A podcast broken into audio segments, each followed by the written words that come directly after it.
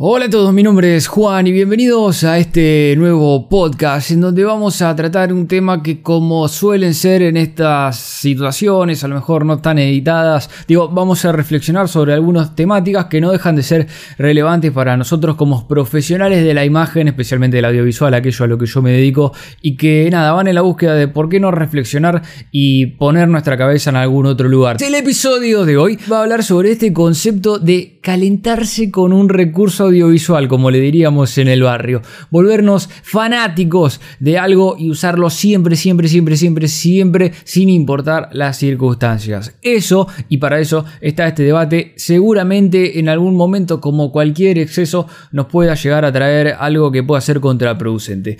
¿Qué tipo de recurso puede ser? Y además yo acá me voy a poner en tela de juicio y les voy a contar uno que yo particularmente recuerdo que me tuvo entre sus garras y no es que, bueno, no es que uno se termina de perjudicar al nivel de hacer las cosas mal, pero definitivamente a lo mejor hace lecturas equivocadas. ¿Qué suele pasar cuando nosotros descubrimos un recurso nuevo y por lo menos nos resulta interesante, nos fascina? Bueno, solemos utilizarlo en todos lados. Cuando me compré mi Sony A6300 siendo la primer cámara que tuve acceso a los 120 cuadros, los usaba todo el tiempo y es algo que puede pasar porque el recurso o la definición del recurso, sea cual sea, es de alguna manera enaltecer nuestros audiovisuales, mostrarnos algo diferente o permitir acceder a una herramienta que hace las cosas mejores. Eso en ese sentido está perfecto y seguramente nuestros trabajos aumenten su calidad conforme los recursos sigan abundando en ellos. El problema es que cada recurso y la multiplicidad de ellos está posiblemente pensada para ser aplicado en un contexto diferente. Entonces aquí se plantea una gran diferencia y puede ser algo engañoso porque estaríamos llegando al mismo lugar, pero es importante el cómo. El uso del recurso es la meta, pero cómo lo estamos utilizando o cuándo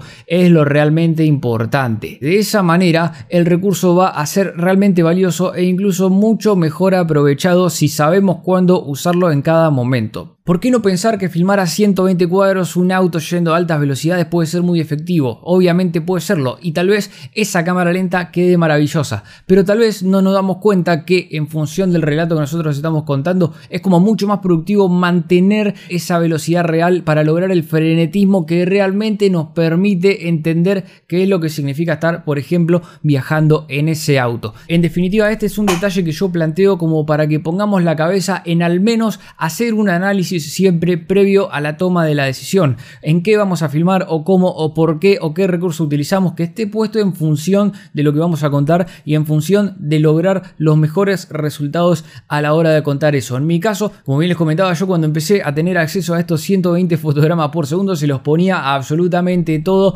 y muchas veces servía y enaltecía el proceso y muchas veces no. Pero sin embargo también lo utilizaba y es algo que yo percibo ahora volviendo a ver trabajos que hacía en el pasado y tal vez no me gustan tanto y considero que no están tan bien hechos como consideraba que estaban hechos en aquel momento porque claro, el recurso le agrega como esta espectacularidad, pero después notas que en términos de mensaje no son tan efectivos como uno imaginaría. Esto está todo ubicado dentro del aspecto más metafórico, podríamos decir, porque en realidad nadie se va a morir porque le ponga una cámara lenta, una transición, un efecto o lo que sea audiovisual. Pero también hay una cuestión técnica que realmente puede ser bastante bastante, grave y es el hecho de que en la mayoría de los equipos, por lo menos los equipos como las cámaras a las cuales nosotros tenemos acceso, normalmente el uso o la potenciación de una característica de tu cámara seguramente implique en la reducción de otra de esas características. Por ejemplo, mi cámara filma a 120 cuadros,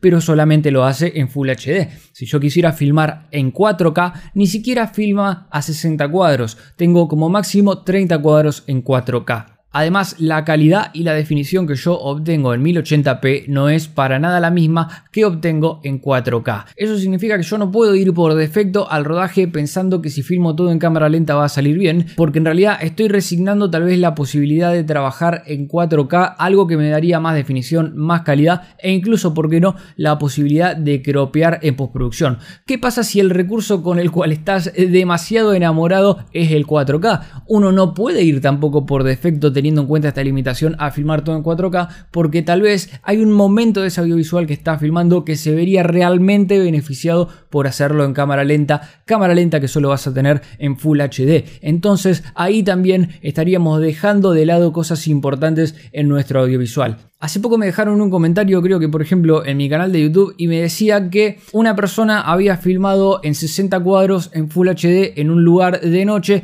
y ese material a la hora de verlo en postproducción le resultaba inutilizable. Yo no tuve más detalles, pero imagino que ha sido porque al filmar en cámara lenta, si bien no hay una relación directa entre la exposición y la cantidad de fotogramas, sí al filmar en 60 o en 120 cuadros, el shooter recuerden que siempre debe estar al doble, es decir, que si uno filma a 60 debería tener un shooter a 1 sobre 120 y tener el shooter cada vez más alto hace que el sensor esté menos tiempo expuesto a la luz, por lo que la imagen se va a ver más oscura. Ese podría ser un claro caso de estar caliente con el recurso, porque darle prioridad a esa cámara lenta que uno asume que va a quedar bellísima hizo que tu imagen quede subexpuesta, lo que llevado a un punto como mucho más extremo ha logrado que en postproducción te des cuenta de que hay un montón de material que no se puede utilizar.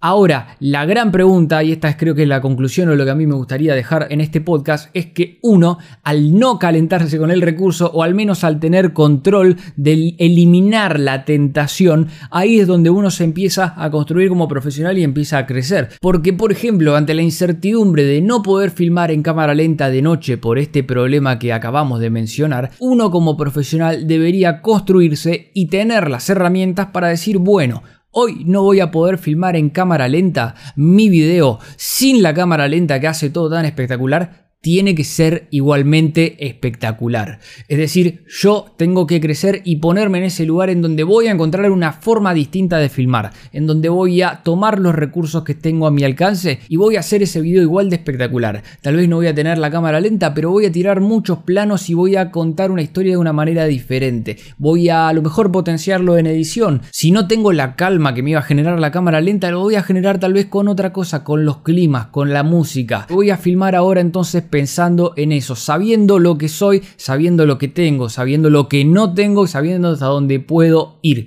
Solamente el chip de mejorar y de crecer y desafiarse y superar los obstáculos se lo van a poner cuando entiendan que todo tiene que ir más allá del recurso del cual dispongan. Si pueden acceder a este lugar de su mente o a esta idea y a esta confianza, es muy fácil de extrapolar rápidamente al concepto de no tener ni siquiera un equipo. Y no quiero ser motivador, quiero que todo esto esté basado en las capacidades. Si podés superar el desafío de no tener una cámara lenta, podés también superar el desafío de no tener una cámara en 4K. Podés superar el desafío de no tener un gimbal. Podés superar el desafío de no tener el mejor micrófono. Podés superar el hecho de no tener ese lente tremendo y estar trabajando con el lente kit. Lo podés superar en tanto en cuando pongas tu cabeza en ese lugar y obviamente trabajes para obtener los resultados y las herramientas que necesites y todos esos recursos a lo mejor que te lo da la tecnología poder lograr y tenerlos en tu cabeza. Como un paso extra, esto te va a llevar entonces a ganar en confianza, ya no vas a depender de una sola cosa y el hecho de no depender de una sola cosa te va a dar autonomía, porque no solamente necesitas poder superar estos desafíos cuando sabes que directamente no tenés algo, como por ejemplo saber que directamente tu cámara no tiene cámara lenta, pero muchas veces en tu carrera te va a pasar que te vas a encontrar en el rodaje pensando que había algo que podías hacer y de pronto por algún motivo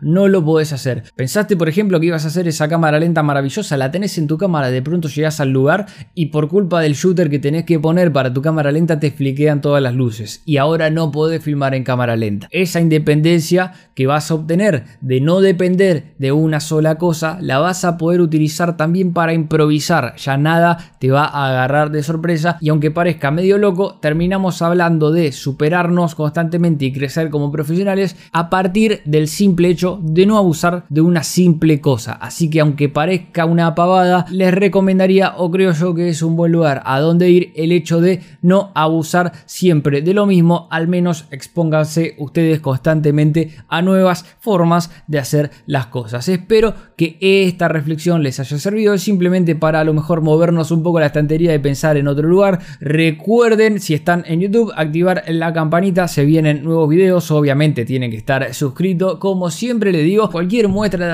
en forma de like, suscríbanse y nos vemos la próxima.